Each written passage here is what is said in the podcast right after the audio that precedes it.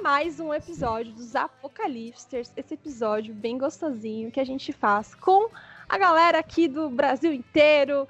E hoje nós temos aqui, mais uma vez, né, uma, um episódio especial onde nós iremos entrevistar aqui, ter um bate-papo super bacana sobre criação de roteiro, storytelling com o Cláudio Formiga, que aí é, é, uma baita referência que a gente tem aí no assunto. Então, seja bem-vindo, Cláudio.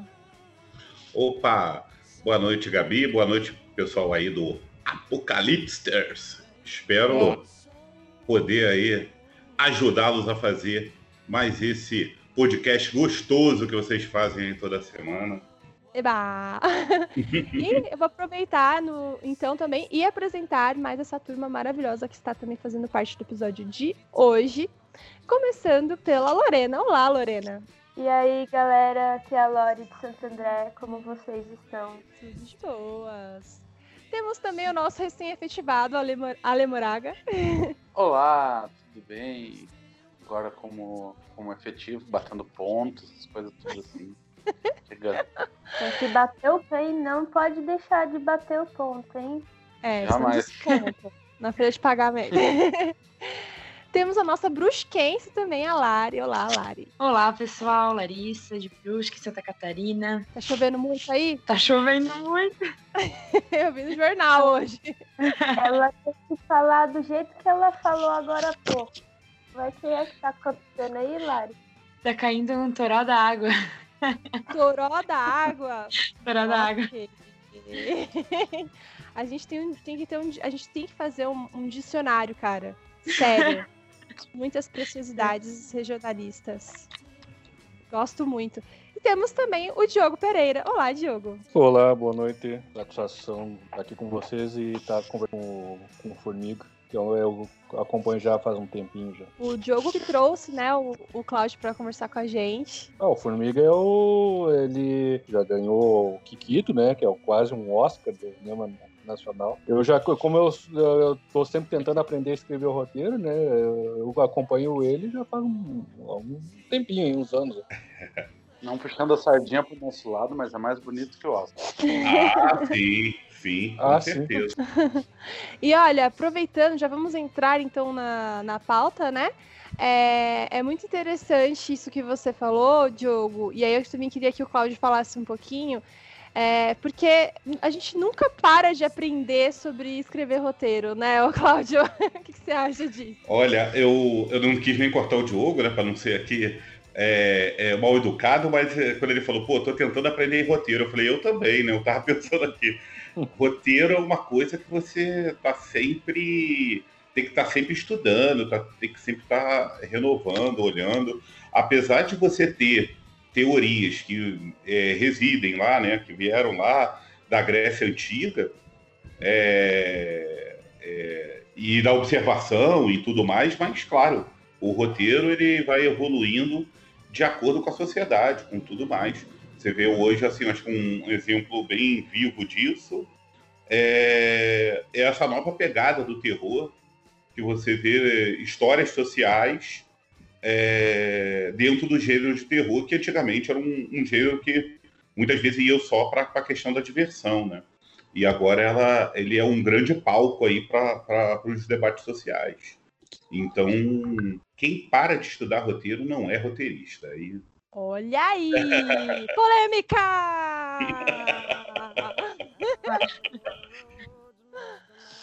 É, mas é verdade, né? Tem que estudar e escrever, né? Tem que estar sempre ali, senão coisa não vai para frente. É, porque é isso. A gente está contando hoje histórias para a sociedade de hoje. E você tem que se comunicar. O, o, o cinema o audiovisual né, é, é, é, uma comunicação em massa. Então, mesmo que você esteja fazendo para um nicho, mas é uma comunicação em massa. E você tem que, claro, que dialogar com, com essa massa. É, é muito perigoso, assim, quando um autor é, de roteiro, um escritor, é, é, claro que você tem que pensar nas suas. Na, uh, no que você acredita, no que você quer transmitir, mas é muito perigoso o, o escritor que não se liga com a sociedade que está em volta dele. Porque é, é sim, você está escrevendo para alguém. Você está se comunicando com alguém, você está passando uma mensagem para alguém. Então a gente está sempre estudando, sempre de olho, sempre é, revisitando e, e evoluindo. É, é, eu, por exemplo, eu sempre falo, né? Eu, eu, assisto o Poderoso Chefão uma vez por ano, no mínimo. E toda vez que eu assisto, eu aprendo uma coisa nova. Porque, claro, eu sou uma pessoa nova a cada dia ou a cada ano, né? Porque a gente vai vivendo e a gente e, e aquilo vai fazendo um sentido diferente também na sociedade que você está inserido, né? A história é viva, né?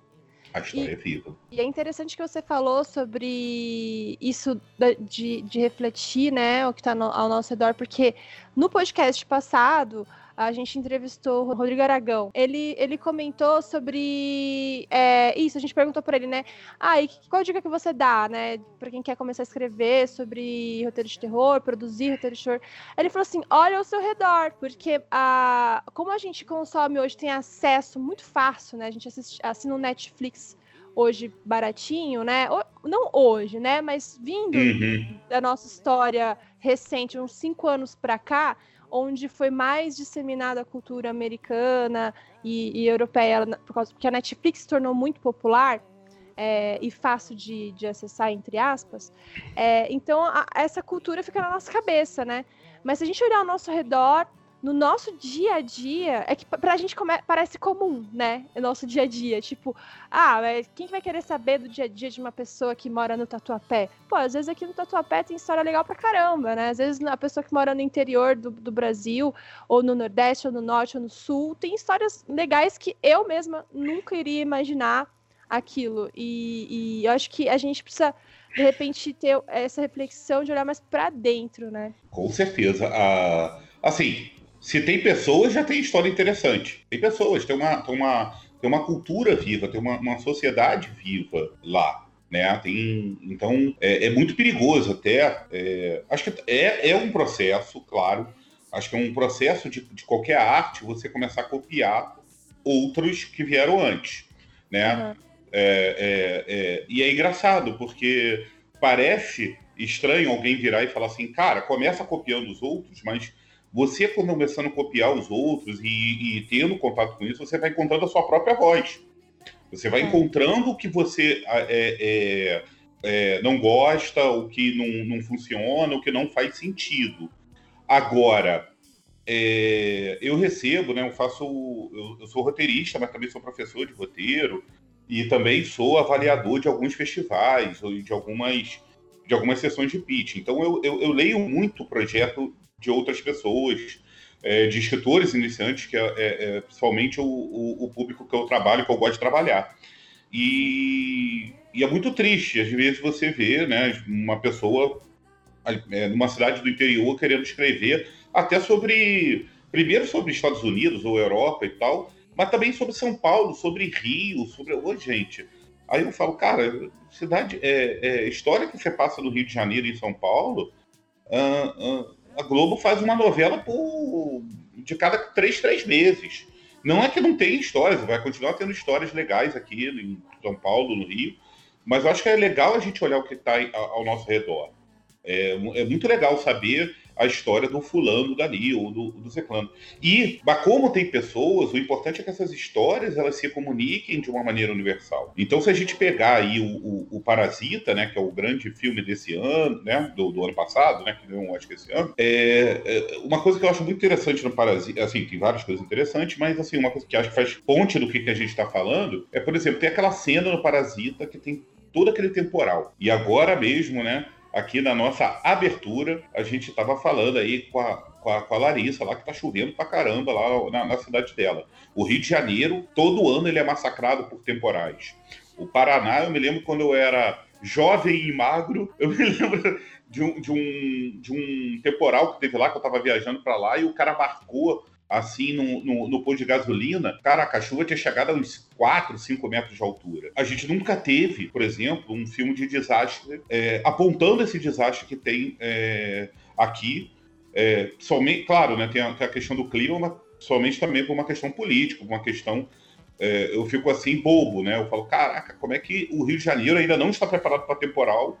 Se a gente sabe que agora, em janeiro, né? A gente está aí há dois meses, sei lá, a gente vai sofrer com isso de novo, e vai sofrer com isso ano que vem, vai sofrer no outro ano. E, e, e, e às vezes você recebe um roteiro aqui e a pessoa, sei lá, tá falando de um desastre em Nova York, um desastre não sei aonde. Então por que, que você não olha para as questões né, da sua cidade? E aí eu tô falando da chuva, que é uma, que é uma coisa que, que né, tem, tem muitas cidades aqui do Brasil que sofrem com isso, mas é, sei lá, tem gente no, no, no oeste aqui, né, do brasileiro, na, no bolsão agrário, o, o maior bolsão agropecuário da América Latina e tem gente morrendo de fome. Sim. É, assim, é, é, é, eu tô levando, eu tô trazendo aqui para a questão social, tá? Mas, claro, também tem a lenda do, do sei lá, do, do bêbado lá, que aconteceu alguma coisa, que são histórias interessantes que deveriam ser contadas, que a gente deveria ter acesso, que a gente é, ah, eu, eu deveria ter voz. Eu tava pensando esses dias no, no, nesses desastres, nesses desastres de deslizamento de terra que teve, que, poxa, engoliu uma cidade, né, inteira, morreram centenas de pessoas e, e tiveram sobreviventes. Poxa, deve uhum. ter tanta história ali, sabe, que deveria ser contado para porque é uma cicatriz, eu fico até arrepiada. é uma cicatriz que não fechou ainda, ainda, ainda sangra isso, ainda a gente ainda vê o, o, resultado disso na natureza, na vida das pessoas, sabe? Tem gente que nunca vai se recuperar disso, nunca. E, e os contadores de história do nosso Brasil têm que olhar para isso também, sabe? Tem que denunciar é, também, eu acho. É, é, Gabriela, assim, esse, esse desastre né, da, da barreira que, né, que caiu lá. E, no, nos eventos de roteiro é, do Brasil naquele ano, o que chovia de histórias, né, de gente tentando criar série e, e, e filmes, né, tentando. É, que foi até um negócio assim, que acho que o, o, os produtores olhavam para aquilo e falaram, cara, qual que eu vou escolher, uhum. sabe? É, quando acontece uma coisa assim muito é, que impacta muita gente assim e está ali no momento, é, realmente você falam. é, acho que até os próprios produtores vão procurando os, os roteiristas de confiança e fala, cara, ó, a gente tem que fazer uma coisa aí, ó, tá atual, tá atual. Uhum. É claro, claro que isso é importante e tal, mas também é perigoso que a gente vai esquecendo sei lá, do desastre de dois anos atrás, uhum. três anos atrás. Você falou, né, você lembrou desse. É, uhum. Claro, né, a gente está totalmente prejudicado com a, com a questão da quarentena é, de eventos, mas não, é, assim, é, é, os eventos que estão acontecendo agora e que vão acontecer ano que vem, até alguns projetos que eu estou lendo aqui, avaliando, eles já uhum. falam de coronavírus, coronavírus, coronavírus, é. coronavírus, coronavírus. mas parece que às vezes a gente só olha para o passado recente. É. Ou a gente não olha para o nosso folclore. Então, se você falou o Aragão, Aragão é, é, ele é um cara que ele está ali inserido num, num, num, numa, num estado né, brasileiro que quase não é lembrado, que é o Espírito Santo. Uhum. Né? Ele não está no cenário do futebol, ele, uhum. ele não tem um, um, protagonismo político, ele não está no cenário do audiovisual. É, é, um, e é um estado que está coladinho aqui com, com o Rio de Janeiro. É. Né? E, e ele faz ali um cinema que fala da cultura. Muito. É, é, é, e isso, é, é, eu acho que é, pessoas como o Aragão são, são exemplos. A gente também teve, num passado recente, né, com, com as leis de incentivo, por exemplo, um boom do cinema pernambucano. E falando de coisas pernambucanas. Uhum. E isso é muito importante. Agora, é muito importante a gente ter um cinema no Acre, a gente ter um cinema é. É, é, é em todas as regiões, falando das questões das regiões. Sim. É, é, é, aquilo, até brincaram agora nas eleições, né? Mas é verdade, a gente sabe mais sobre o Kentucky, a gente sabe mais sobre Nova York, a gente sabe mais sobre várias outras cidades do mundo e a gente não sabe nem de estados brasileiros, né? Imagina uhum. cidades. É. é. triste, né? Então, mas é também um filão. E, e, e, o interessante é que quando vieram as leis de incentivo e veio a lei do audiovisual, onde, onde os canais de televisão deveriam passar no mínimo, uma, uma, certa grade semanal, que é uma, uma grade assim ínfima. Agora eu não vou ter aqui o dado aqui na cabeça, mas sei lá, 8, 12 horas por semana e os caras fizeram uma grande campanha para que isso não acontecesse, né? Que era do tipo, ó, é, é, é, o governo está querendo colocar aqui é, obrigar que você vá ver conteúdo e você que tem o poder de escolha. Bem, isso não colou, veio a lei. É, no começo, não tinha muita produção nacional para eles colocarem. É, é, por conta da lei, eles começaram tiver, é, tiveram que começar a investir nessa produção. E hoje essa produção faz muito mais sentido para eles. Os canais começaram a perceber que nós, como qualquer outro povo, a gente quer ver o quê? Histórias nacionais, com atores nacionais, falados na nossa língua. O, o- o- essa balela de que ah, ninguém vê, não é, isso é balela. Isso é balela. Na Fox, por exemplo, que tem aquele seriado da é, Um contra Todos, ele só perdia ele só perdia em audiência pro Walking Dead. Poxa. Mas ele, ele ganhava do Modern Family, ganhava de Simpson, é, ganhava daquele, daquele seriado que a Fox passa toda semana chamado As Branquelas. Né? Tem um seriado lá, As Branquelas. Eles passam aquele filme toda semana. Num looping, né? É. Mas o. o- é, então, e claro, né? Tem várias outras, vários outros ganhos dentro da economia, isso tudo, mas acho que não é muito aqui o, o nosso papo. É, Estamos falando de público. Cara, você entrega, o público fala, cara, eu quero isso, eu quero mais, eu quero. E, claro, e o que não faz sentido para o público, o público muda de canal e ele mesmo faz a seleção. É, Uhum. Então, é, assim, essa acho que é uma das maiores provas. Uhum. É, o- e você pega no cinema nacional, em comédia, a gente dá banho, né? É, tu vê aí o, a Dona Hermínia, né? Que eu acho que é a grande figura do, do cinema nacional aí. É, Minha mãe é uma peça. Assim, não estou aqui falando, ah, eu gosto, eu não gosto. Isso aí é outro papo. É, esse é um papo aí pra gente tomar uma Heineken e ficar conversando. Agora, o público reagiu e falou, cara, eu- isso faz sentido pra mim, eu vou no cinema, eu pago o ingresso, eu quero ver isso. é a mãe de E- todo mundo ali, né? De certa forma. É, é, sim, sim. O cara, é- é- o cara conseguiu sintetizar a mãe de todo mundo, as situações maternas que todo mundo passa aí. Exatamente. Principalmente na parte do Tupperware. Principalmente Quem nunca, né, recebeu um tabefe Nossa, porque... fã. E, e eu queria saber, assim, de você, é, como que foi para assim, para você escrever o seu primeiro roteiro, assim? Como que foi o início de tudo? Então, é, eu tenho 42 anos, eu tô na. aquele papo de tio chato, né? Mas vamos lá. Nossa, É. para com isso, hein? Que eu tenho 35, você só tem 7 anos a mais que eu. eu tô na internet aí, sei lá, eu, eu navego na internet desde 95, 96, 97, 98. Eu peguei todo o boom, é aquela, aquela história né, que o pessoal fala, é, quando a gente chegou era tudo mato. Na verdade era tudo nerd, né, cara? Era tudo nerd. Você falava que tava na internet, é, era quase você falar assim num, num almoço família que você tava mexendo com magia negra, né? É. E aquele povo doido ali da internet, enfim. E eu sempre gostei de escrever, então eu me eu me eu me formei aqui na eu fiz é, faculdade de comunicação. Eu sou formado em produção editorial. Eu sempre fui pro lado do livro. Então eu tinha jornal de humor na, na, na, no- na faculdade. É a mesma faculdade da onde veio o Bussunda. E aí o pessoal falava que eu era o novo Bussunda. um monte de coisa Olha aí. é, mas, enfim, a gente fazia isso tudo lá. E, e eu fazia, eu tipo, escrevia em blog, escrevia em site. É, naquela época tinha um site chamado Cocada Boa, que a gente fazia boato. Hoje é, se chama fake news. Se eu fizesse o que eu fazia naquela época, hoje, eu estava preso ou contratado pelo Carluxo. Mas, assim, Meu Deus. Tava preso É. ou elegido. É, é, das duas são umas. Mas assim, a gente fazia, fazia muita Tava coisa. rico, não tava aqui falando com a gente, né? Não, é, é, é, mas assim.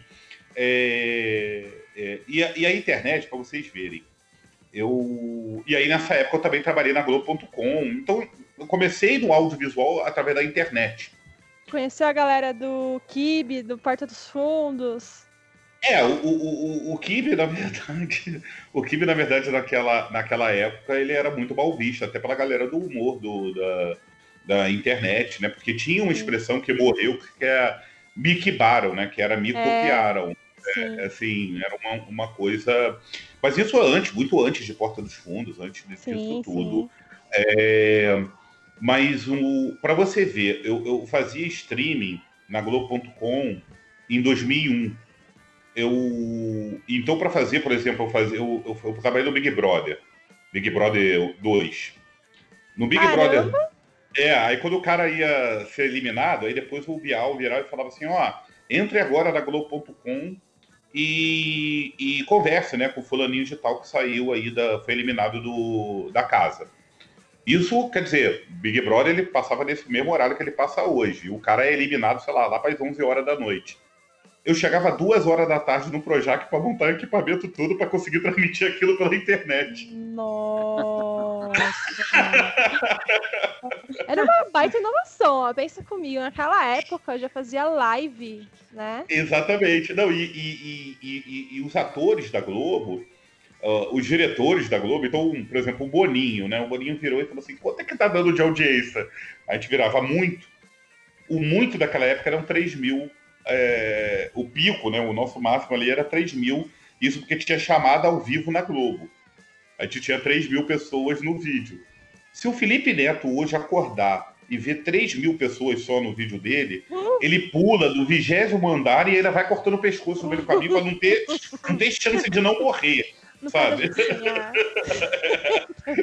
Não, não, que isso. Mas quando eu tô falando assim, tu vê como é que são os números, é, é, como é que eles mudaram né, é, é, é, nessa época toda. A gente não conseguia botar vídeo de mais de 10 minutos no YouTube. Uhum. Cara, né, assim, é um- é um- então você tinha que é, pensar em curtas, pensar em, em- em- produtos que seriam é, menos de 10 minutos. Formatos, né? O, o- o- o- hoje no YouTube, se você botar menos de 8 minutos, ele não deixa você monetizar. Né? Você vê como é que isso vai mudando. Então, o cara que chegava e falava assim, sei lá, né? é, vamos, vamos dizer que, ah, é, ah, cara, eu preciso agora, quero fazer uma coisa pro YouTube. É claro que ele precisava de um roteirista.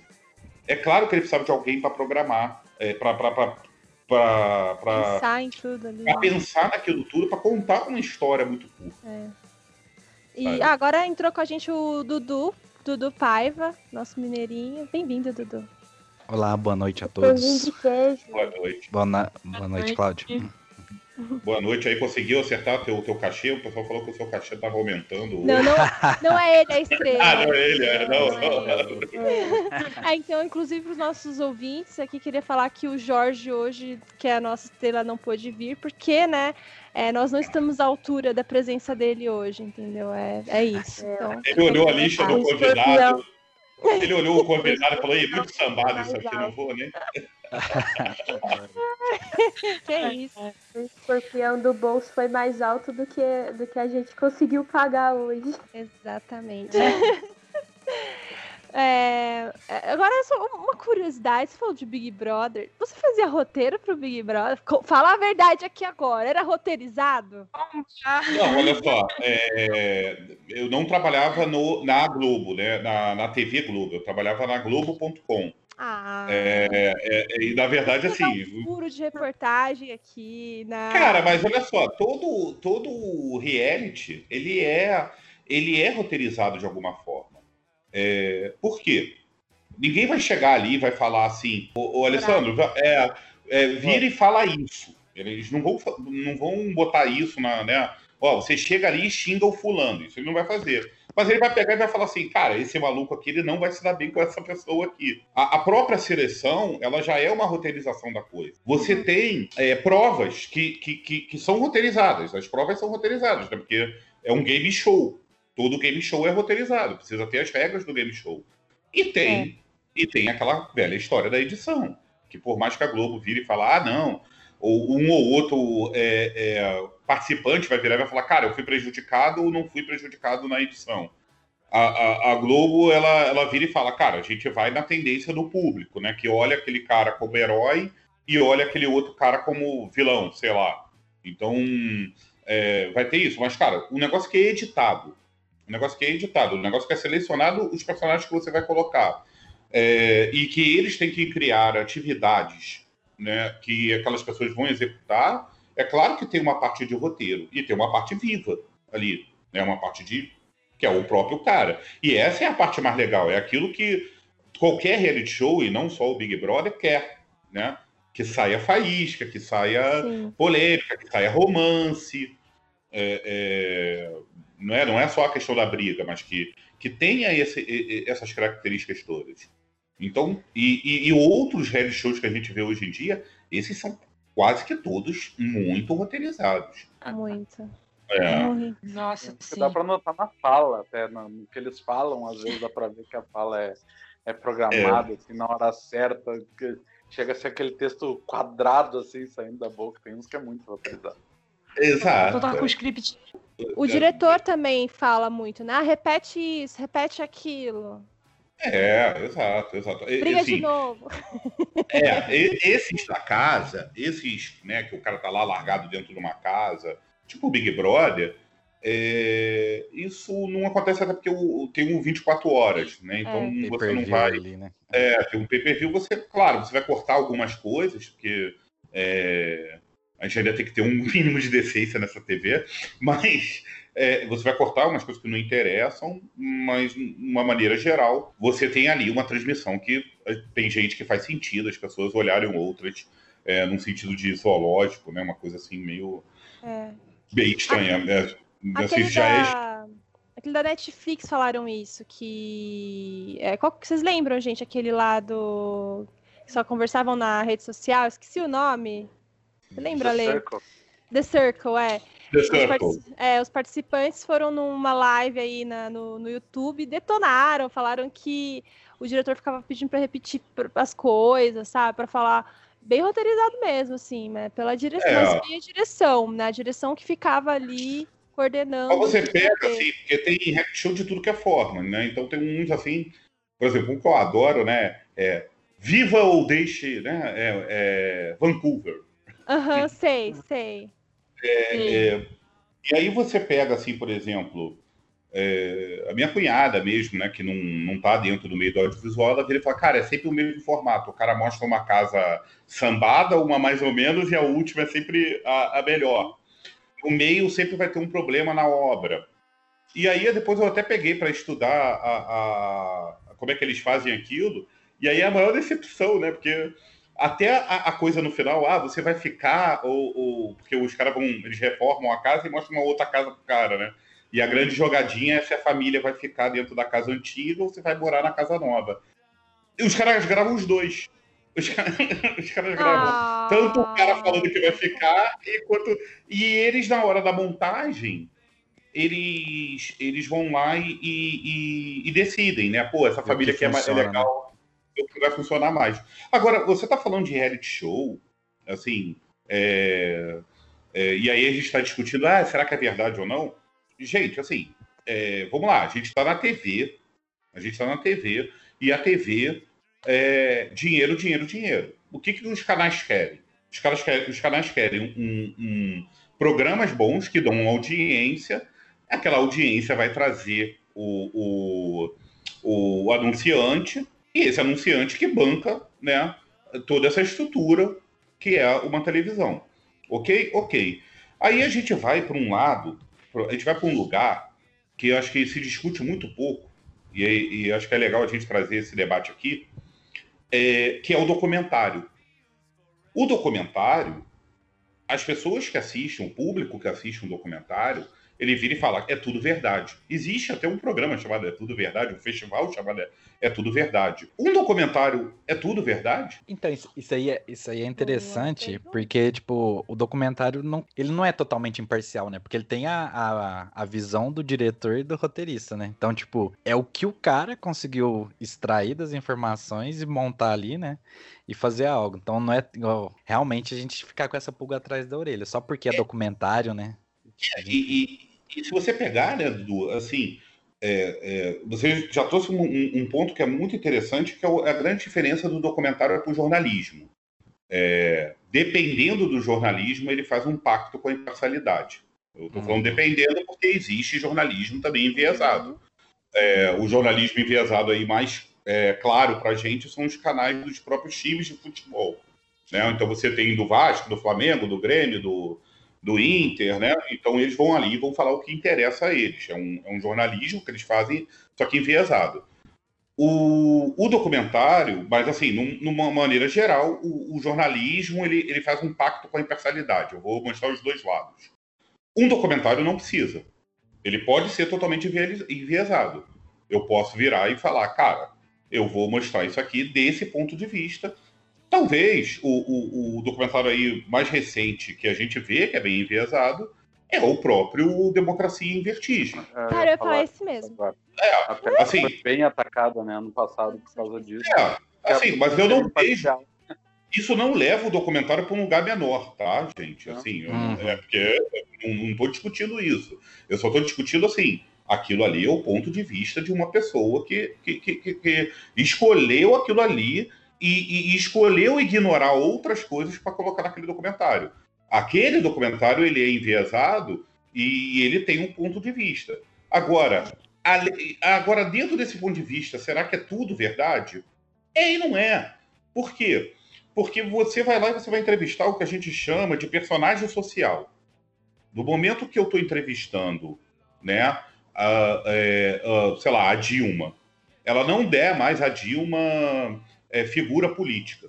Ela é um personagem social no meu, no meu, no meu, na minha história, aonde aquele personagem ele vai chegar ali para contribuir com uma mensagem que eu estou passando naquela história, porque toda história passa uma mensagem. Né? Então, se a Dilma vira e falar, ah, naquele dia, sei lá, é, eu comi um hambúrguer e passei mal. Cara, isso não interessa, tira isso, porque o que me interessa é que você fale sobre isso aqui, isso aqui. Se eu edito, se eu escolho quem eu vou, quem eu vou entrevistar, se eu vou escolher o que a pessoa no momento que eu estou escolhendo, assim, a pessoa vai lá e me dá uma entrevista de duas horas, mas eu boto cinco minutos ali, os cinco minutos que me interessa, isso não é escrever um diálogo? Com Qual é a diferença disso de eu sentar aqui e escrever um diálogo? Sim, Uhum. com certeza. Eu escolho câmera, eu escolho aonde que eu vou botar a câmera. Vocês sabem, né, o pessoal aí que é diretor, cara, se eu filmar o Formiga de cima para baixo, ele parece Uhum. menor. Se eu boto ele de baixo para cima, se eu boto a câmera de baixo para cima, parece que ele é mais poderoso, né, maior. Se eu escolho isso, se eu escolho cor, se eu escolho som, é, é, paleta de cor, cara, eu A escolho isso dramatização, né? Você dramatiza, você deixa mais Eu- leve. Exatamente. É... Por quê? É tudo ficção. Tudo é ficção. Um reality show é ficção, um documentário é é ficção. A realidade, ela só existe vivida. A realidade, ela serve para viver. Tudo que vem depois da realidade é ficção. São versões do que, é- do que aconteceu. Quando a gente desligar essa, é, né, hoje, e depois, sei lá, vocês forem tomar uma Heineken, forem conversar, falar, pô, o Formiga falou isso, aí o outro, não, ele não falou isso, não. É. Assim, tá todo mundo no mesmo lugar, é, dentro do mesmo debate, Aham. mas, mas cada um, às vezes, é, é, absorve um, um tipo de coisa e, e, e, e- depois vai relatar aquela história, aquela história, ela, ela já não é mais a verdade, ela é uma versão da verdade, Isso. né? Inclusive, Então, a assim- vai sair, né? Formiga ataca a Petra Costa dizendo que É, Polêmica! é pra você ver como que a. a É, A fake news. Olha, cara, eu a fui fake acusado. assim, ó. É, eu fui acusado justamente do contrário, porque já há uns três ou quatro anos eu faço o comentário do Oscar ao vivo num canal de YouTube chamado Meu Tio Oscar. E a gente fica ali, tipo, cinco, seis horas ali na, na noite do Oscar. A gente começa duas horas antes da festa e vai até o final da festa. E esse ano, né, como tinha filme brasileiro lá e a gente tem que apoiar o cinema nacional, a gente abriu uma cerveja Petra, né, ali para falar. Da... A mensagem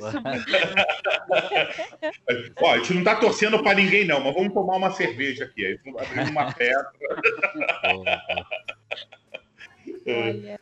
É, isso que você estava falando de documentário, eu na faculdade eu fiz um, um documentário, um curta.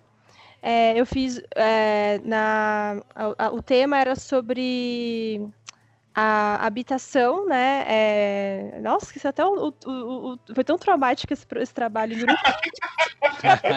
Não gosto nem de lembrar. Ocupação, lembrei. É sobre ocupação. E, e realmente, a gente, a gente, queria mostrar o ponto de vista é, social do ocupante, assim, né? Então a gente queria meio que assim é, mostrar que. Porque as pessoas têm uma visão equivocada, né, sobre o cara que ocupa um, um prédio, né, a, a, a, fala que é tudo vagabundo que não quer trabalhar, vai lá e ocupa um imóvel, né. Aí a gente foi lá e, e, conversou com vários moradores, contou a história, né, de como que cada um foi morar ali, conversou com o organizador da, da ocupação, porque sempre tem um organizador, conversamos com a advogada do, da, porque a ocupação também tem advogados, né, que se voluntariam ali para poder ocupar. E, e, dentro dos planos, a gente também escolheu um tipo de plano que também tinha a questão da semiótica, de como que aquilo ia contribuir. Então, realmente, assim, se você for parar para é, para pensar, né? O documentário ele tem uma narrativa ali que é, é uma história, é uma história tem um, um storytelling, a história sendo contada ali, né? De, de uma forma roteirizada. Sim, é assim, porque é muito importante assim a gente entender, né, voltando àquela história lá que, que, que o audiovisual é uma comunicação em massa. E aí, quando a gente vai lembrar lá das da primeiras aulas de comunicação que a gente tem, né, tem uma mensagem, né, tem um emissor e o receptor. Cara, mas tem uma mensagem ali. É, se você começa a deixar, é, até respeito, né, acho que o, o, o, o Aragão falou na, na, na entrevista dele aqui para vocês, falando que para ele o roteiro é vivo. Mas é claro que ele é um, um cineasta que, que tem muita experiência, ele tem muito controle ali do, de tudo que ele está fazendo e ele, ele sabe até onde que ele pode improvisar, onde que ele pode ir, onde que ele não pode ir. Mas existe uma mensagem que vai passar naquele filme. Se aquela mensagem. É porque se, se você não está contando aqu, aquela mensagem, você está contando outro filme. É. E aí isso pode trazer problemas para para a sua audiência entender ali, para o público entender é. que mensagem que você. É, que é aquilo lá, né? Você chega e fala assim, ah, e aí, Formiga, como é que foi o seu primeiro roteiro? Aí eu começo a virar e falar, não, então, ontem eu fui no bar. Não, cara, o que, que, é isso? A, a, a, mensagem era o primeiro roteiro, e você está falando de bar, cara. Assim, então você. É, é claro que você tem que direcionar a sua história para a mensagem que você vai contar. E, e, e, você vai avaliando, e as escolhas criativas que você vai tendo, é assim, isso ajuda, ou isso reforça, isso abre um debate dentro da minha mensagem, ou isso enfraquece, isso tira o foco da minha mensagem. Então, assim, toda vez que alguém vem e fala assim, cara, eu quero escrever uma história, a primeira coisa que eu falo, cara, qual é a mensagem? Qual é a premissa? Qual é o tema dessa história? Isso eu acho que é a coisa mais cara que, que, o, que o criador tem que ter no seu processo de, de, de criar, né, de fazer uma história, um cineasta, um roteirista, e inclusive a galera que, que edita o filme. Porque eles têm que entender, cara, se eu cortar aqui ou cortar lá, eu estou prejudicando essa mensagem, esse tema que é discutido nessa história, ou eu estou ajudando. E isso que é o, é o, é, e, o, e, o, e, o, audiovisual é, se você começar a pensar, você não faz, né? Porque é, é, é igual sexo, se pensar muito, não, não faz. É. Dá preguiça, né? Ai, tirar a roupa. É. Tomar banho. Porque o audiovisual tem, tem, tem muito lugar para dar errado, né? Igual o sexo, tem muito lugar para dar errado. E aí é, é, é, né? é, Pode Aí tem muita coisa para dar errado e tem muita emoção envolvida também. Mas no audiovisual, é, no audiovisual tem o roteirista, tem o diretor, tem o ator, tem o cara da luz, tem, um, tem, um, tem o sonoplasta, tem a, a, a, a produção, a galera da, que vai fazer lá todo, toda, todo o cenário, né? A, a galera da roupa, tem a edição. Cara, e todo mundo tem que acertar, porque se um desse cara sambar do trabalho dele, já atrapalha tudo. Depois tem edição, tem distribuição, porque não adianta, né? Você fez isso tudo, mas não distribuiu. É, e aí, cara? Coisa. É muito... É, é, então, se pensar muito, ferrou. O que eu acho interessante, tipo assim, é até que ponto, porque você falou o roteirista, né, tem a premissa. Aí Hum. nessa questão do audiovisual, é, até quando ele continua agindo ali, porque essa parte da edição e montagem é uma coisa final, né? Se der ruim lá na frente, tipo, ele tem essa. Ele está trabalhando em conjunto ali com o pessoal, não, não tem como, tipo, ele só Olha, entregou a olha. história e acabou. Olha, aí, aí, assim, não existe um formato, né, uma lei que vire, cara, tem que ser assim ou tem que ser assado. Eu tive a felicidade de, como roteirista, também atuar no roteiro na pós, que não é, não é uma coisa comum. É. Então, os caras mandavam os copiões, né, aquela, aquele primeiro corte, e eu falava, cara, isso, ó, e, e aí eu tento sempre justificar, né, é, da parte técnica da coisa. Não é porque o Formiga gostou que o Formiga não gostou. Isso aí é, Uhum. isso é irrelevante. É assim, isso tá ajudando a contar a história ou não. Tem uma tem um filme aí que eu- do, do Woody Allen que um cara, porque eles estão num bar lá, uma galera tá num bar e até fala isso, né? Cara, se o escritor tal, a casa dele estiver pegando fogo e tem uns originais da lá, é, quem você salva, os originais ou o escritor? Né? Cara, salva os originais. A obra é sempre mais importante do que a pessoa. É, é, é claro que isso é uma, uma Poxa. metáfora, mas é isso, Tô assim, me do tipo. sentindo meio triste aqui. não, Você salva e eu quê? falo- Todos os episódios dos Apocalipses ou os Apocalipses? Meu É, Deus, porque até, até nesse saudade. ponto, até nesse ponto, o pensamento é o seguinte, né? Você tem, sei lá, um, um gênio aí, né? E aí, será que ele vai continuar sendo gênio? Sim. Uhum. Então é melhor pegar o que ele já fez, né, cara? O que ele vai fazer é outra coisa. Mas é, é claro que isso é uma metáfora para virar e falar assim, bicho, o teu ego não é o mais importante. O que é mais importante é a obra. Então, quando eu, eu- consigo trabalhar com produtores, com diretores que viram e falam, pô, Formiga, faz sentido isso, pô, faz sentido você estar ali junto na mesa de edição e virar e falar, cara, eu acho que essa cena ou, ou, é, deveria ser maior ou, ou menor, é, eu acho que a gente consegue chegar num filme melhor. Isso também, tá, gente, assim, é, acho que também tem uma coisa é, é, aí que a nossa formação, a nossa formação, ela não é muito boa. É, a verdade é essa. Eu, por exemplo, eu fiz pós de roteiro e, e- e em cinema, né, e TV. Tinha uma pessoa que não queria ser roteirista. Ué, na turma inteira tinha uma pessoa que estava fazendo pós de roteiro e não queria ser roteirista. O que, que essa pessoa queria ser? Uma diretora melhor. É, e isso eu achei muito, muito legal da parte dela. Porque, assim, eu só vou ser uma diretora melhor se eu conhecer melhor o roteiro. Sim. Faz total sentido. né? É, é, é, ela, ela não estava ali para escrever roteiro. Ela, ela estava ali para entender é, toda a estrutura dramática que tem né, uma história, toda a questão dramática que tem a formação de um personagem. Para quê? Para ela ser uma diretora melhor. E é uma diretora melhor hoje, com certeza. Mas quantos de nós fazemos isso? A, a- a- assim, a Gabriela falou aí, né? Fala bastante da formação dela lá na, na, na, na faculdade de cinema, né? É, Foi cinema ou rádio TV você Rádio TV, É. muitos traumas envolvidos. Mas assim, dentro de uma faculdade de cinema, às vezes o roteiro é uma cadeira, às vezes é uma aula eletiva, É. às vezes tem duas ali. As faculdades de cinema elas formam o quê? Elas formam diretores e produtores. É, Quem é que está formando roteirista? Quem é que está ensinando para esses é, produtores e, e- e diretores a, a estrutura dramática de um, de um, de um roteiro? Então eu já esbarrei com vários. É, eu já esbarrei com vários produtores que viram e falam coisas assim que eu entendo que são absurdas, né? É, ah, cara, esse personagem é assim, esse personagem é assado. Aí eu explico por A mais B, né? Eu falo, cara, ah, mas isso aqui faz sentido. Não, não, não. Eu vou no meu feeling. Aí ferrou, eu vou no meu feeling. E, e- e agora também tá tendo uma vulgarização do storytelling, né? Tipo, o storytelling tá sendo vendido de forma sucateada aí, né? Sim. É, é, eu acho interessante essa coisa do roteirista hoje em dia. É, se você pegar lá nos anos 90, todo mundo queria ser DJ. Todo mundo queria ser DJ. É, cada esquina tinha um DJ ali para você.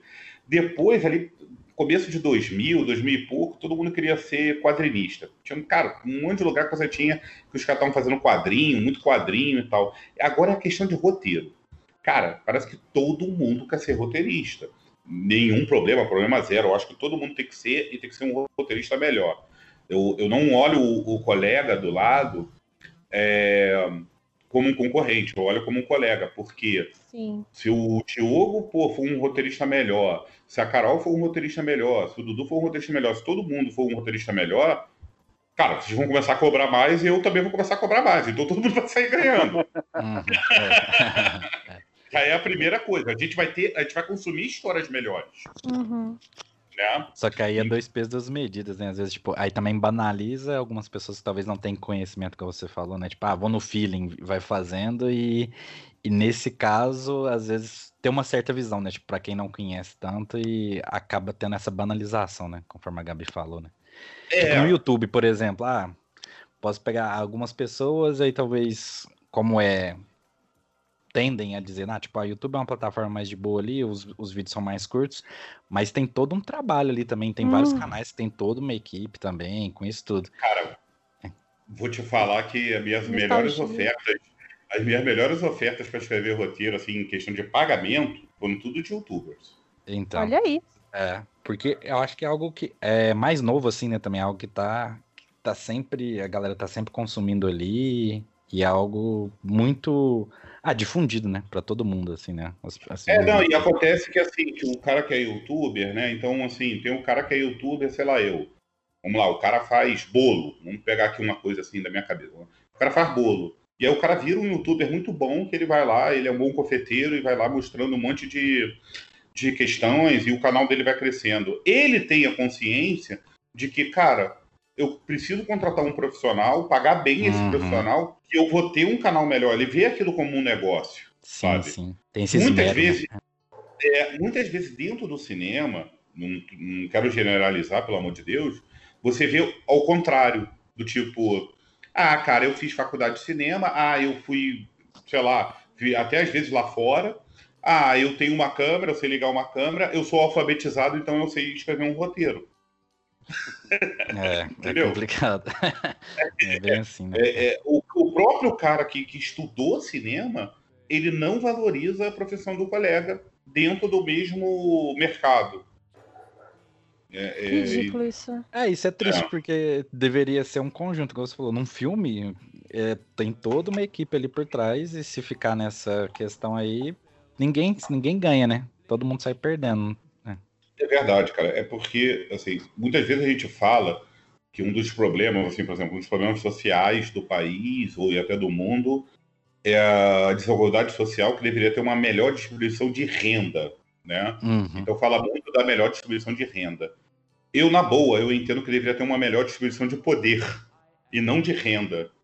É, é, é, é, porque, assim, não adianta você dar um milhão pro cara que vai ter um... Se tem um cara acima dele que pode ferrar a vida dele toda e não importa se ele tem um milhão, dois milhões ou dez milhões. Uhum, Né? É. É, é, e isso, isso numa estrutura social. Numa estrutura profissional, cara, a disputa de poder, que é uma coisa que eu não entro, até porque, porra, eu sou roteirista até para não. Eu tô ali no começo do processo, eu sou um bom funcionário, eu, eu obedeço as coisas, eu, eu defendo meus pontos de vista, e quando não faz mais sentido para mim, eu caio fora. É, Mas a disputa de poder, às vezes, dentro de uma estrutura de produtora, dentro de uma estrutura de cinema como mercado, de um filme, cara, é, é- é- é- é muito ridícula, né? Batalha de É ego. muito- é, exatamente, exatamente. É, Então, a gente vê muito, tem visto muito isso, principalmente no, no gênero que se popularizou aí nos últimos anos, que é o gênero de super-herói, né? Principalmente quando a gente fala na relação Warner com a DC e com seus diretores que escolhem. A gente tem ouvido muito isso, que tipo, a Warner mexeu em todo o filme, o filme era uma coisa e por causa de N fatores a Warner queria outra, foi lá e mexeu em todo o filme e entregou outra coisa. que é versão de diretor, que não é versão de diretor, essas coisas assim. Mas aqui no, Então eu acho que isso acontece cada vez mais, é aquela coisa, eles sempre estão atrás de onde o retorno financeiro vai ser maior.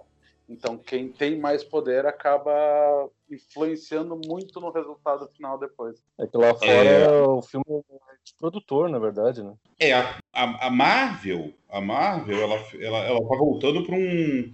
Ela, é, quer dizer, ela tá voltando. Ela, quando ela vai construir o seu universo cinematográfico, ela volta para uma coisa que tinha em Hollywood lá nos anos 50, cara, que é a, os filmes de, das produtoras e não do diretor, né? Isso foi revertido nos anos 70, né, com o cinema, né, com, com essa galera que veio aí fazendo um, um cinema diferente, mas a Marvel voltou para essa questão de, de cinema de produtor, né? O, o- o próprio diretor ele não tem muita voz ali, ele tá, tem que estar dentro de um, um formato de filme. A Warner ela é maravilhosa, né? Porque ela, ela é especialista em estragar o próprio produto dela e ela faz isso muito bem e já faz isso há muitos anos. Então, assim, eu até me sinto triste de você fazer essa crítica. Pô, os caras batalharam para chegar nesse ponto que eles chegaram. De, cara, eu consigo ferrar é, qualquer franquia que você me dá na minha mão, eu consigo ferrar. É, tem um. Tem um. Não sei se é bem um documentário, mas um stand-up comedy, né, do, do, do Kevin Smith, que ele conta a saga dele de quando foram oferecer para ele o Super-Homem, o retorno para ele filmar, que é uma das coisas assim mais engraçadas do mundo, que é o produtor o tempo todo se metendo, desde a escolha do, do, do, do ator que ele virou e falou assim: quem que você acha que deveria ser o super-homem? É o Kevin Smith. Ah, sei lá, cara. O Ben Affleck. Por que o Ben Affleck? Não, porque o Ben Affleck é meu amigo. Se você fosse. Se você fosse. É, como é que é fazer o remake de Tubarão, eu ia falar que era o Ben Affleck pra fazer o Tubarão, inclusive. Porra. Aí o cara. Não, é, mas eu sabe quem eu vejo como super-homem? Ele, não, Champagne. Champagne, cara. É, porque o super-homem tem que ter olhos de assassino. Cara, isso é o Warner. Hum, O super-homem tem que ter olhos de assassino.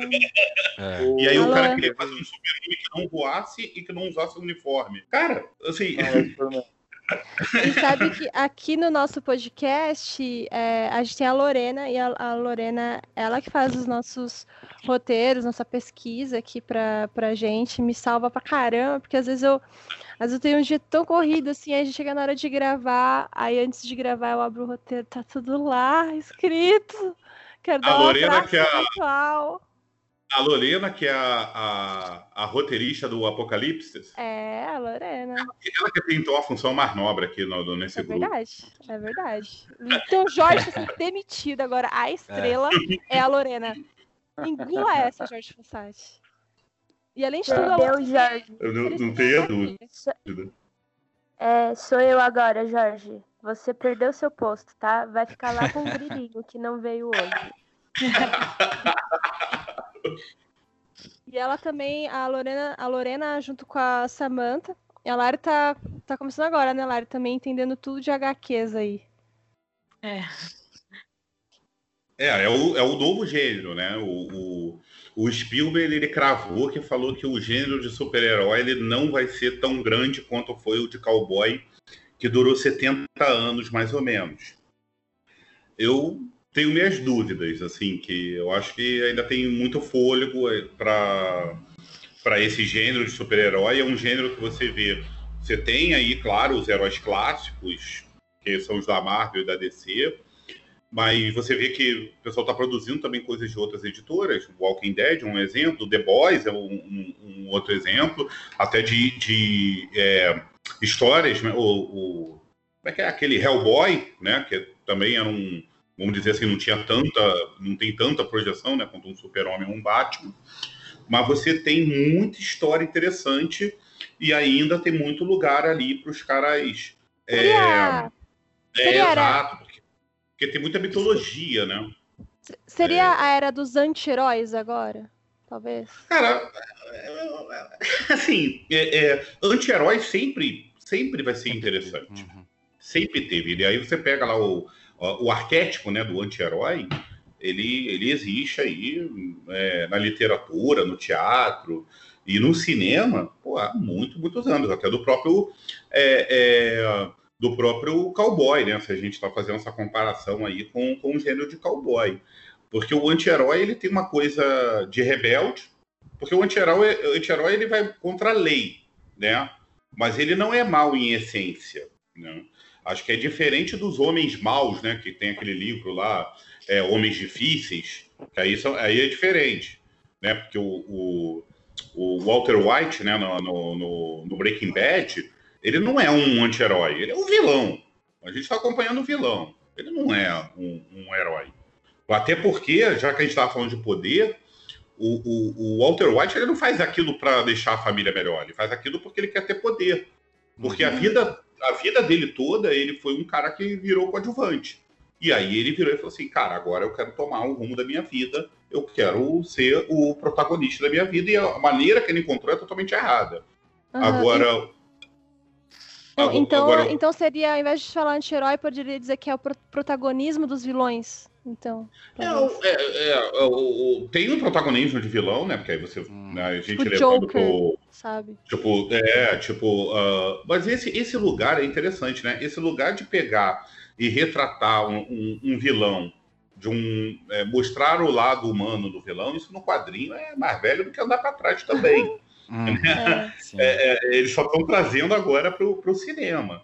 Mas o ou esse, esse, esse, lugar também, por exemplo, de, de, de mostrar a, a, parte humana do herói, né? porque a gente vê os heróis idealizados, né? Ainda vemos os heróis bonzinhos, né? o Thor que vai lá e vai salvar a Terra pela vigésima vez, sei lá quantas vezes ele vai salvar a Terra.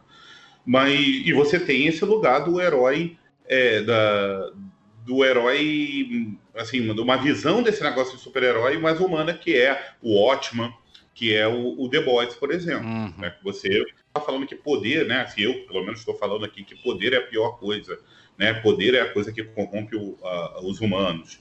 E você tem um cara que nem um super-homem, será que o super-homem ia ficar se preocupando em, em botar óculos, escrever matéria lá, na, lá no jornal e, é. e cara, é, assim, é ou ele ia fazer. Né, o personagem, né, como um todo, tipo. Exato, exato. Mas é claro, aquilo ali tá num, num outro mundo, naquele universo, naquele universo ali tudo funciona uhum. e tal. É, eu acho que existe lugar para. Agora, eu não, eu não consigo, assim, é, é, é, é Carol, ou Gabriela, eu não consigo, Gabriela, assim, Gabi, é, é, marcar, virar e falar assim: ah, a gente, agora a gente está na era do, do, do anti-herói, a gente está na era do, do é, de criar vilões. É, eu acho que ainda existe, sim, espaço para esse, esse herói idealizado, como eu falei, o Thor. Né? Uhum. Porque, sei lá, os filmes do Thor continuam fazendo sucesso e. É. É, é, porque no último, pelo menos, né, vendeu é, lá, sucesso. É, teve... é, Mas... o, é interessante, o, o, o Claudio, tipo, porque eu acho que agora você falou, tipo, o, isso já sempre existiu na, nas HQs, né? Ah, sei lá, teve Era de Ouro, Era de Prata, etc. Aí depois chega essa Sim. parte pra, pra ah, os heróis, e teve Watchmen e, e tudo mais. E agora a gente começa a ver aos poucos, né? Pessoa não tinha o costume de consumir a mídia da HQ, por exemplo. Aí tem um The Boys, ela fala assim, não, caralho, tipo, não, não quero ver o herói que eu tô vendo ali no cinema todo dia, eu quero ver esse tipo de coisa aqui agora. E, mas eu acho também que é natural que talvez isso, até isso vai saturar daqui um tempo também. Até essa questão de, ah, vamos ter, pegar Sim. esses heróis e colocar eles de uma forma mais questionável, né? Tipo, ah, o Homelander lá e etc. E você acha Sim. que, tipo, vamos supor, eu não sei, a sua visão sobre os filmes de herói. Tem muita gente que fala, né? Tem muita galera. O Alan Moore até deu uma declaração recente que está estragando o cinema e tudo mais. Você acha que. O, é... o Alan Moore tá reclamando do cinema que ele não assiste, né? É, exatamente. é. Assim, cara. É, eu, eu adoro o Alan Moore como escritor. Acho que um, é um escritor que você pega lá desde o começo da carreira dele até agora, o cara continua escrevendo e produzindo coisas que fazem sentido, né? Porque tem, tem outros escritores que vão se perdendo aí no, né? Vão, vão perdendo o fôlego. O Alamu não é um desses, é um cara que vai fazendo sentido.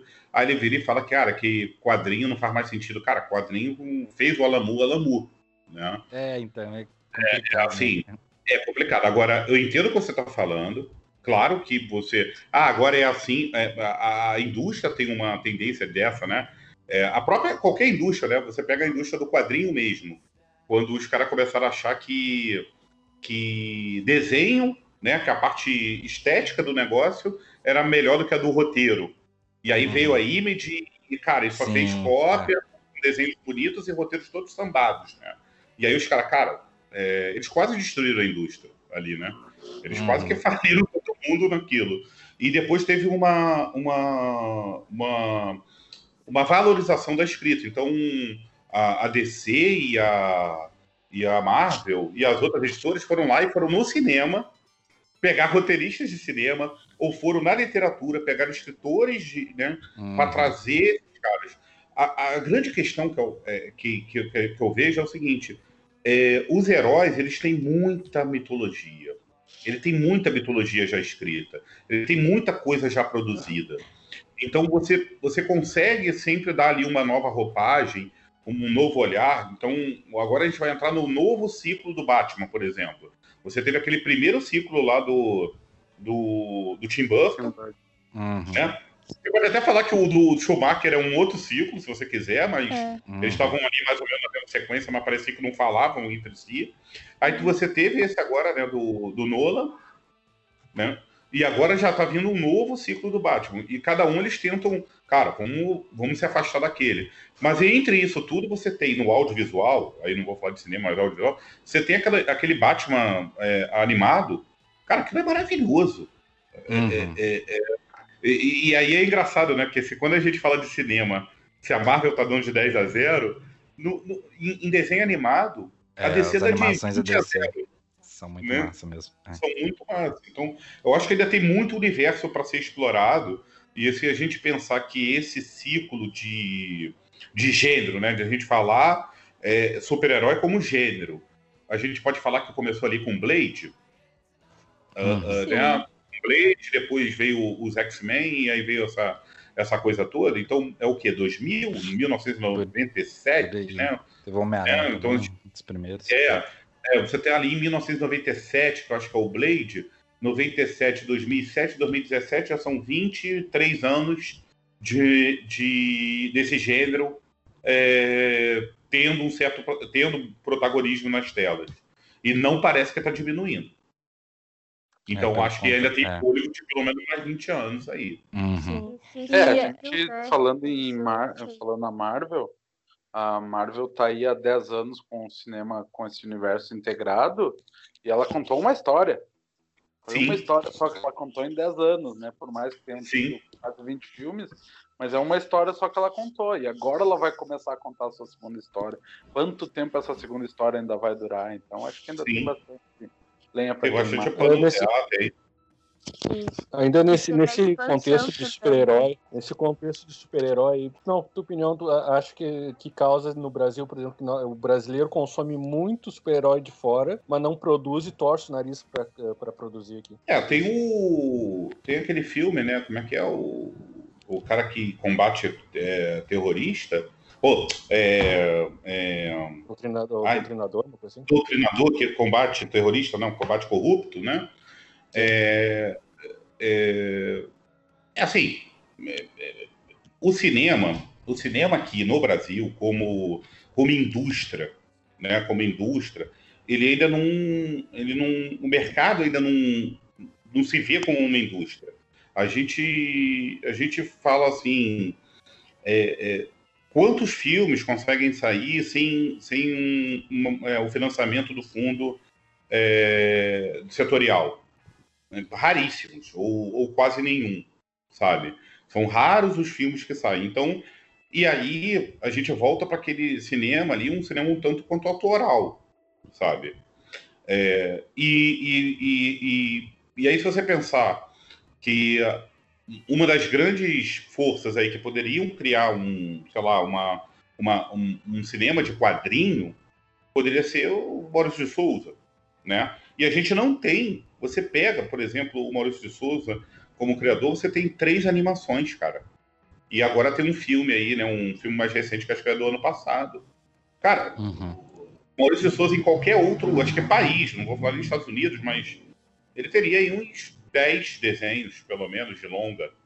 E ele tinha dois ou três. É, então, e isso estou falando de. Eu sei que você está falando super-herói, eu estou indo só para o quadrinho infantil, que, vamos dizer, seria uma aposta mais, mais assertiva, né? O cara Uhum. virar e falar, cara, vou fazer desenho do, do Maurício de Souza, vou fazer o Maurício de Souza verso, né? Assim, e, É. e- e não tem, cara, você não tem série, você não tem série. O- tem aquele Mônica Jovem, né, que faz bastante sucesso no Sim. quadrinho. Você não tem uma série adolescente da Mônica, do, do Cebolinha É, e tal. no- nos Estados Unidos eles têm Riverdale, que é Art Comics, né? A série de baita sucesso, porque não tem também um, um turma da Mônica jovem aqui, né? E aí você não. Assim, você tem um quadrinho nacional que é punjante, mas eu, a- acho que também a, a- várias dessas criações também não vão para esse para esse foco de super-herói, né? Você tem você tem muita criação aqui de quadrinho aqui que, que ou não está criando o universo ou está fugindo um pouco dessa coisa do super-herói. É, é, então, assim, o, o cinema como um todo ele não é uma indústria ainda, ele não é. Ele estava ele tava engateando para ser e agora, é, com todo o contexto político e sanitário, estamos tendo um grande retrocesso. E então ele não tem como indústria e eu acho que também não tem ainda. é, é, então, essa visão de virar e falar assim, fazer filmes mais comerciais, né, nesse sentido. O mais comercial que vai, a gente vai para. para figuras que já são famosas, né? Então você vai fazer o filme do Porta dos Fundos, você vai fazer o filme do Cacete Planeta, você vai fazer o filme da Dona Hermínia, né? É, do é Clô, peça. é, do Clô, que fez sucesso na novela, é, ou de comédias de atores já consagrados, né? Então você tem lá o Rassum ganhando na Mega Sena, mentindo, virando político. Cada, cada, cada semana o Rassum tá fazendo uma coisa. Dentro da literatura, é, dentro da literatura a gente até tem, né? Você tem aí, sei lá, é, tudo para um popstar, né? Que, que, que é derivado de um livro. Mas, mas é- ainda assim com essa visão de tipo, cara, isso aqui já fez sucesso antes, e então é uma aposta mais certeira, que é um pensamento normal da indústria como um todo. Os Estados Unidos pensam assim, o Brasil vai pensar assim também. Cara, isso aqui já Aham. fez sucesso como livro, pô, vale a pena eu apostar isso Sim. aqui como série ou como filme. É, a, Lari, É, a, a Lari também tem uma pergunta relacionada, né, esse, isso do ambiente nacional, né, Lari? Sim, é, primeiro eu queria fazer uma colocação, é, que no início tu estavas falando bastante ali do, do cenário brasileiro, de a gente, tipo, utilizar histórias, né, que não são, é, além, no caso. E eu acho que um exemplo disso é Bacurau, né, e, tipo, Bacurau deu super certo, meu Deus, um filme, pra mim, assim, maravilhoso. Uhum. E eu queria, tipo, ver, assim, qual é a tua opinião, tu acha que que realmente esse tipo de filme a gente pode continuar esperando é, no audiovisual brasileiro, ou tu acha que, tipo, foi uma aposta assim que foi, que deu certo, mas que não vai ser uma coisa comum de a gente ver nos próximos anos. Eu acho que a gente vê muito filme brasileiro contando história brasileira, né? Sei lá, Benzinho é uma história brasileira. Pô, sei lá, tem O vários Alto da aqui. Compadecida também. O Alto né? da Compadecida. Ah. Que horas ela chega, né? É, Que horas ela Uhum. volta. Isso, né? é, que horas ela volta. Que horas Percebi ela que volta. você- Temos algo em comum que é esquecer títulos, né? Percebi essa coisa assim que temos É. em comum. Que, eu- que, eu- que, eu- que, eu- que é, é, o ano que meu pai saiu de férias, o que, que é isso, companheiro? Ah, assim, você tem todo assim um cinema para contar essa, essa época é, é, da, da ditadura. Você tem coisas é, é, regionais, então tatuagem, por exemplo, da, pernambucano, que fez bastante sucesso no cenário nacional. No sul, você tem né, um cinema que, que, que é muito contado, porque o, o, o, o- é, que, que, que valoriza muito as raízes né, e a cultura do, do Rio Grande do Sul. Você tem isso. Eu acho que a gente não tem distribuição. É, É, A gente não tem verdade. acessibilidade. A gente É. não tem marketing em cima desses filmes. Sim. Eu, tipo, eu já queria né, linkar isso junto com a pergunta, qual é a tua opinião? O que tu acha em relação à, à situação atual do nosso país, né? Com o desgoverno que a gente está tendo, principalmente, né? é, falando aqui de, de cinema em relação à Ancine e tudo mais. Assim, é, a minha opinião você já sabe. Assim, eu, eu digo que já sabe porque, é, tipo, eu não vejo ninguém inserido né, é, no, no, dentro do cinema e bater palma porque está acontecendo. Então, Sim. assim, é, é, é, eu não queria, eu, eu imaginei, né? É só para deixar claro aqui, é, é, a gente não combinou nenhuma pauta, né? Mas eu, é, mas eu imaginei que essa pergunta viesse eu queria trazer um outro tipo de pensamento, sabe? Só, num, e, pelo amor de Deus, isso é, tudo que está acontecendo é horrível, mas eu, eu acho que assim, e a gente tem é uma provocação. A gente tem que lutar para que isso se reverta, eh, mas também a gente não pode ficar parado e parar de produzir. Eh, se você pensar na censura que teve na época da ditadura, que é uma censura eh, eh, pesadíssima, que as pessoas morriam, e você tem uma produção musical e até uma produção de filmes e de literatura muito boa, sabe? Por que, que nós não estamos usando esse momento e a nossa criatividade, a nossa eh, massa crítica para se reinventar, para tentar fazer eh, histórias mesmo mesmo que não seja com financiamento, que a gente nunca fez com financiamento que é ideal, né? A gente sempre faz o filme, o, o filme sempre custa mais do que, do que a gente deveria ter mais dinheiro do que a gente faz, mas por que, que a gente não está fazendo isso? Eu acho que é, é, eu também queria fazer essa provocação para nós, dentro da indústria, sabe? É, cara, agora eu não posso falar isso, ou eu não posso fazer isso. Ah, se eu falar isso, eu vou ser, eu vou ser perseguido nas redes sociais. Cara, será que é, é esse papel que a gente tem? Ou é o papel de, bicho, eu tenho um Big Mac aqui, 10 reais, cara, e eu vou contar essa história, e essa história precisa ir pra rua, e eu vou fazer de tudo para essa história funcionar. Eu acho que é esse, é, eu acho que é, um- um- É uma coisa que a gente caminho. deveria pensar como criadores. É, A essa É Desculpa, só- Lori. É, essa foi uma questão que a gente até chegou a comentar no, no episódio que a gente gravou com a Carolina Guimarães, né? De, de como que falta hoje na nossa cultura, né? Tanto na parte de música quanto na parte de cinema e de teatro, é, esse tipo de conteúdo realmente que vem apontar é, os problemas sociais e políticos da sociedade e tudo mais. Então, Sim. é, realmente, essa provocação né, que o, o Cláudio faz é, é muito interessante para a gente parar e refletir o porquê disso não está acontecendo, né? E o que, que a gente pode fazer para mudar isso. Muito bom, Lari, muito bom. Aí agora pra gente, a gente tá fazendo agora um giro de perguntas, né? Então o, o, Dudu- o Dudu já fez, mas depois ele vai complementar, né? A Lari já fez. Lori, tua vez. Quais as produções preferidas dele, né? Brasileiras? As produções brasileiras, as minhas prediletas, elas estão é, residindo aí na, na, na questão de humor e, e também, a gente está falando de audiovisual como um todo, tá? É, web, cara, tem muita websérie boa. E aí, é, dessa, dessa, dessa provocação que eu fiz, a gente deveria olhar para as webséries. Tem muita websérie boa, tem muita coisa boa sendo produzida na internet.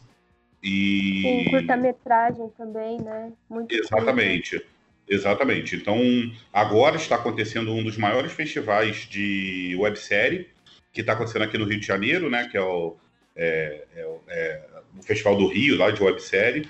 E cara, entra no site, vai lá, olha, tem muita coisa boa. Terror também tem muita coisa boa, tá tendo Mostra Macabro, né? Patrocinada pela CCBB.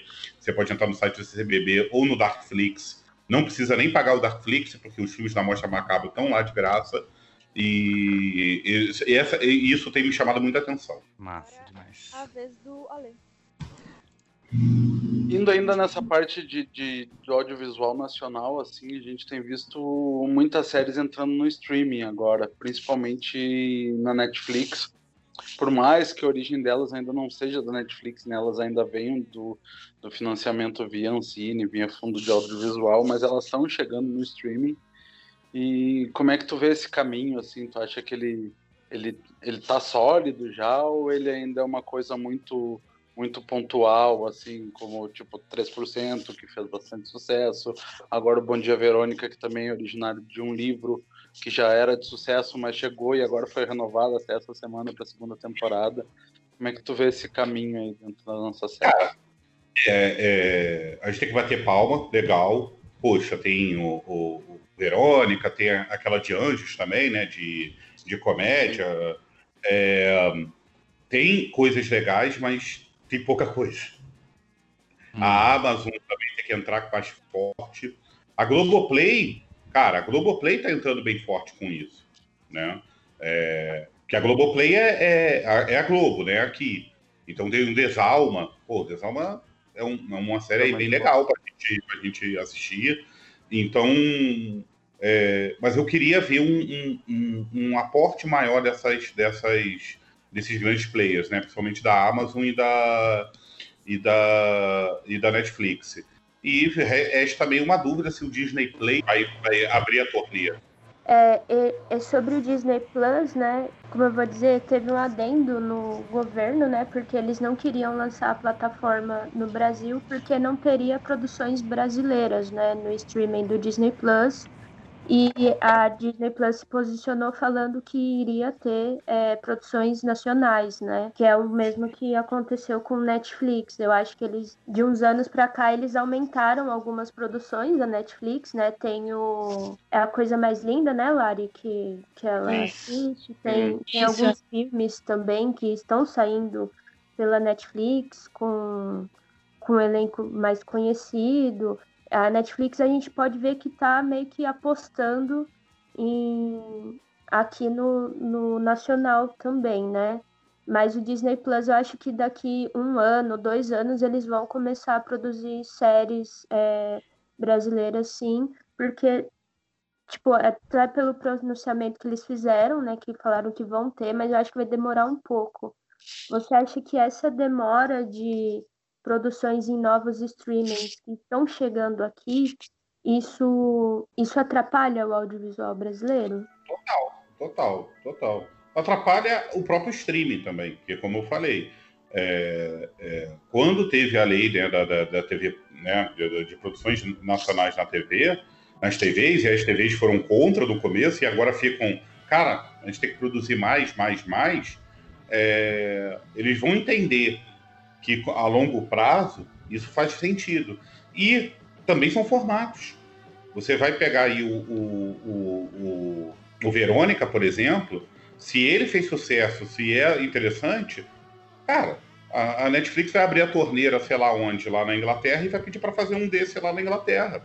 Como ela já fez aqui, o Escolhido, que é uma, uma série que não é originalmente escrita aqui, né? Uma, se eu não me engano, é, é, é até latina. Mas então é, é, é, existe essa resistência, né, cara? Que é, é dinheiro. Os caras estão olhando ali dinheiro, ficam fazendo um monte de conta. Cara, será que vale a pena? Será que não vale? É, é muita grana envolvida. E muitas vezes até falo, quando você vai ali, por exemplo, falar com um canal, ou falar com um cara desse, né, do Netflix Brasil, ou do, ou do Amazon, né, ou qualquer coisa do que, que o valha, bicho, aquele cara ali é, é carteira assinada, aquele cara que você tá, tá conversando. Aquele cara, ele paga as contas dele trabalhando ali para aquela. para aquele. Então, uma decisão errada que ele toma, cara, ele tá na rua.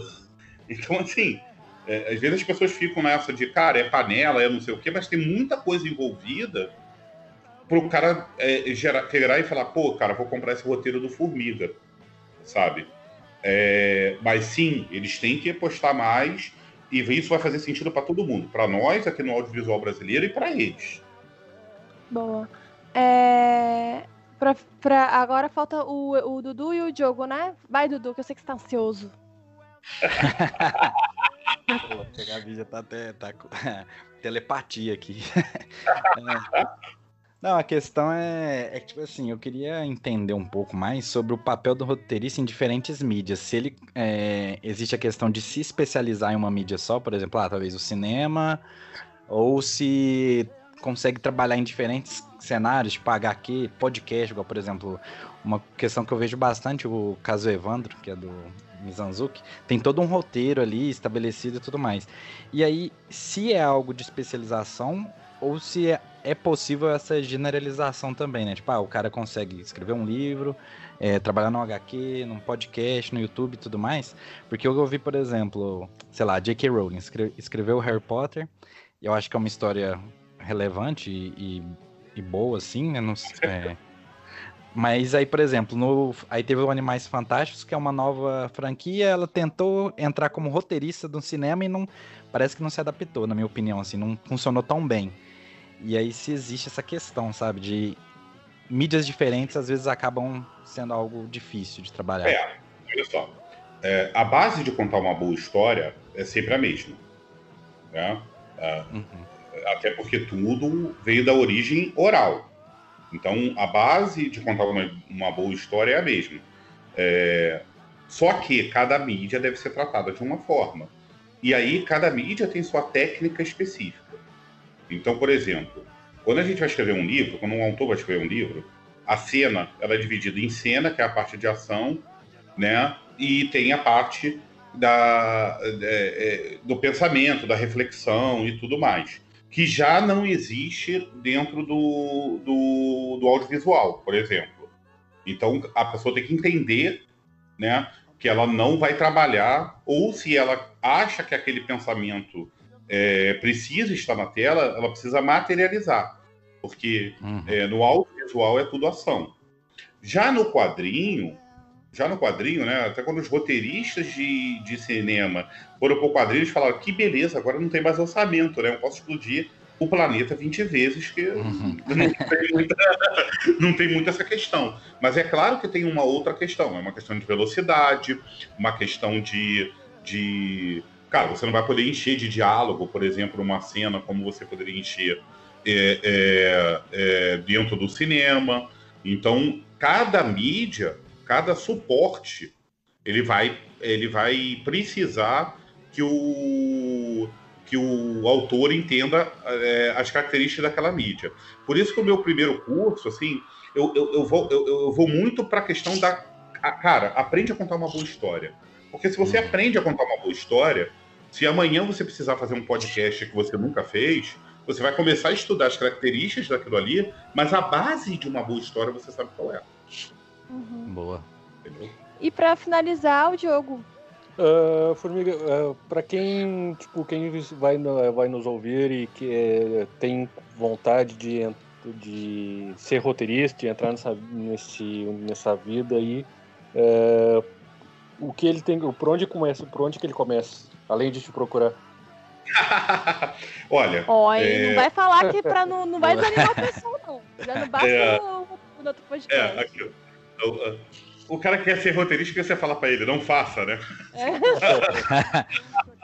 Muda logo. É, fuge quando dá tempo, meu amigo. Fuge enquanto dá tempo. Bicho, é, vamos lá. Três livrinhos básicos para qualquer roteirista, tá? É, o Story, né, do, do Robert McKee.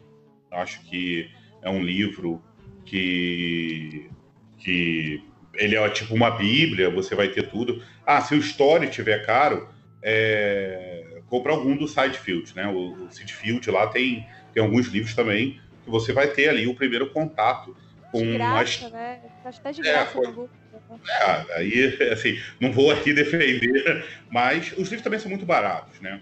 Tem um quem, autor. Quem tá muito zerado de grana. Então, quem tá muito zerado de grana, tem um autor novo aí, que o, o livro dele tá de graça. Não sei se você já ouviu falar.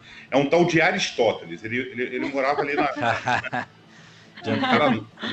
Ele, ele, escreveu o maior livro de escrita que existe, que se chama a Poética. A poética, eu sempre falo, gente, tem que estudar a poética. Mas como é uma escrita lá, né, que vem através dos séculos, ela pode ser um pouco difícil.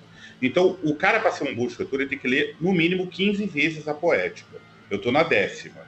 Tem que ler 15. Mas tem uns caras que são meio tarados e lê 16. 16 você já começa a confundir as informações. É 15, tem que ler 15. Você, Nossa, aí, poética, galera. a poética, ela aí, né, é domínio público, você pode começar por ela. Uh, acho que a jornada do herói, apesar de ter suas críticas, mas ela ainda é muito usada, eu acho que é um bom, que aí o livro é a Jornada do Escritor. Eu acho que é um bom livro para a pessoa ler, para pelo menos ter uma noção do que, que é uma estrutura. Além da estrutura de três atos que ele vai aprender ali com, com o Maqui ou com o City Field. Eu acho que é muito legal. Acompanha aí, cara, tem vários youtubers. É, eu, eu, eu, eu, posto dica lá no meu Instagram todo dia. Tem mais de 800 dicas lá, arroba roteirista Claudio Formiga. Mas além além de mim, tem, um, tem, um, tem uma galera muito boa aí fazendo isso. Tem youtubers também que fazem isso. Mas, bicho, estude.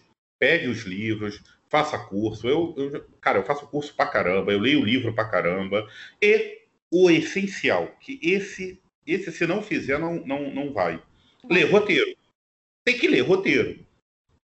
É, é, o que eu pego de roteirista que fala que não gosta de ler, cara, aí, aí bicho, aí eu tenho vontade de, de, de Pô, cara, o cara que é escritor, ele tem que, tem que gostar de ler. E leia roteiro. Quanto mais roteiro você lê, e quanto mais você começar a, se, é, a assistir filmes também com esse olhar de roteirista, e não só como olhar de público, cara, é onde você vai aprender muito, muito, muito, muito.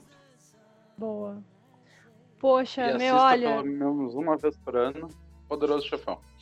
Ah, É, o Poderoso exatamente. Chefão, pelo menos uma vez por ano, uma vez por ano, pelo menos. Ah, eu A assisto Lê ele. fechando aqui o episódio aqui com chave de ouro. Gostei. Muito bom. Nossa, eu gostaria de agradecer demais, Cláudio, sua, sua participação aqui.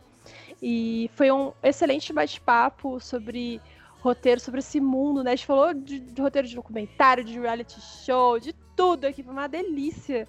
Acho que vai agregar muito aí pra muita gente que não nem sabe que, que, que é roteiro, nem tem, tem noção vai conseguir agora se localizar lá no, no mapa aí.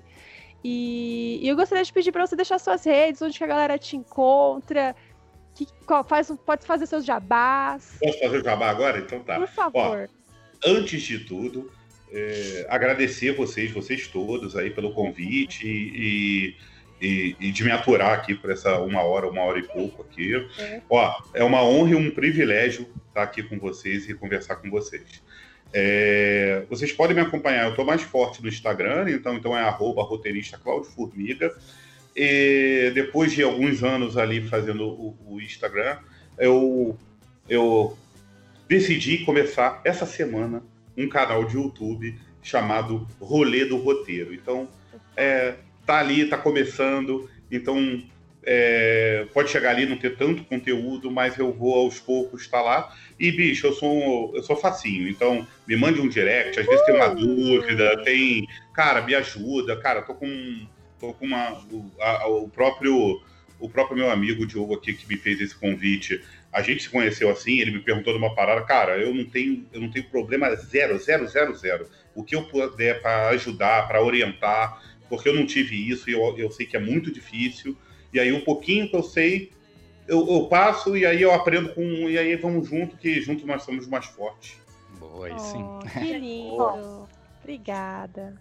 Muito obrigada. Bom, então é isso, galera. Até a próxima e tchau. Tchau. tchau. Valeu é demais. Tchau. Here comes the sun. It's alright.